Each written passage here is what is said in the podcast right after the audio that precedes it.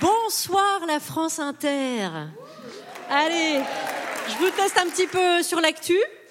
L'an dernier, 4000 emplois ont disparu dans quel secteur? Partout, dit monsieur. Non. Dans le commerce de fringues, oui, bravo à ma gauche, bien sûr. Camailleux, Koukaï, Minelli, etc. En disant ces 37 000 suppressions d'emplois qui sont passées quasiment inaperçues. Euh, quand une vitrine affiche en grand liquidation totale, tout doit disparaître, eh ben le tout, c'est autant les marchandises que les employés. Mais les vendeuses et les vendeurs, qu'est-ce qu'ils pourraient bien faire pour se faire entendre dans le fond hein? Fermer leur magasin? Trop tard, c'est déjà fait C'est compliqué pour eux de porter leurs revendications. Euh, il faut dire que c'est plus facile de forcer un barrage de police avec un tracteur qu'avec un cintre. Donc euh, leur sort n'émeut pas grand monde. Et si c'est à cause de cette vendeuse qui un jour vous a proposé d'essayer une taille 40 à la place d'un 36, laissez-moi vous dire que c'est très moche d'avoir un tel degré de rancune. Alors c'est sûr qu'en achetant en ligne, ça évacue le problème. Hein. Pendant la pandémie, on a été privé de magasins. Alors certains se sont jetés sur des applis de seconde main comme Vinted.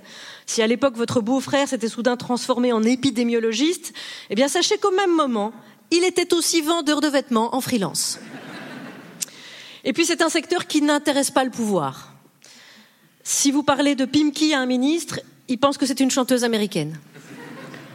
De toute façon, jamais le gouvernement s'est dit euh, Oh là là, les vendeuses de chez Pinky sont en grève, vite, des mesures d'urgence Sinon, elles vont bloquer le centre commercial en déversant des Jim Slim devant les entrées.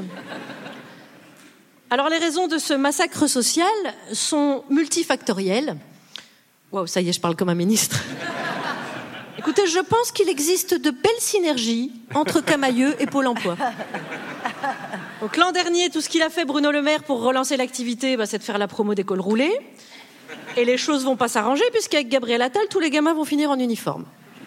Donc il faut avouer que le secteur est sans pitié aussi. Les prix sont de plus en plus compétitifs. Aujourd'hui, quand tu vas faire du shopping, tu payes plus cher ta place de parking que les cinq t-shirts et les six pantalons que tu as entassés dans tes sacs.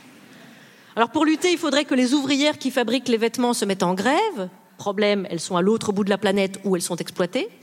Donc le système économique des marques de fringues, c'est des pauvres qui fabriquent des choses vendues par des pauvres à d'autres pauvres pour que quelques-uns s'enrichissent. Eh oui.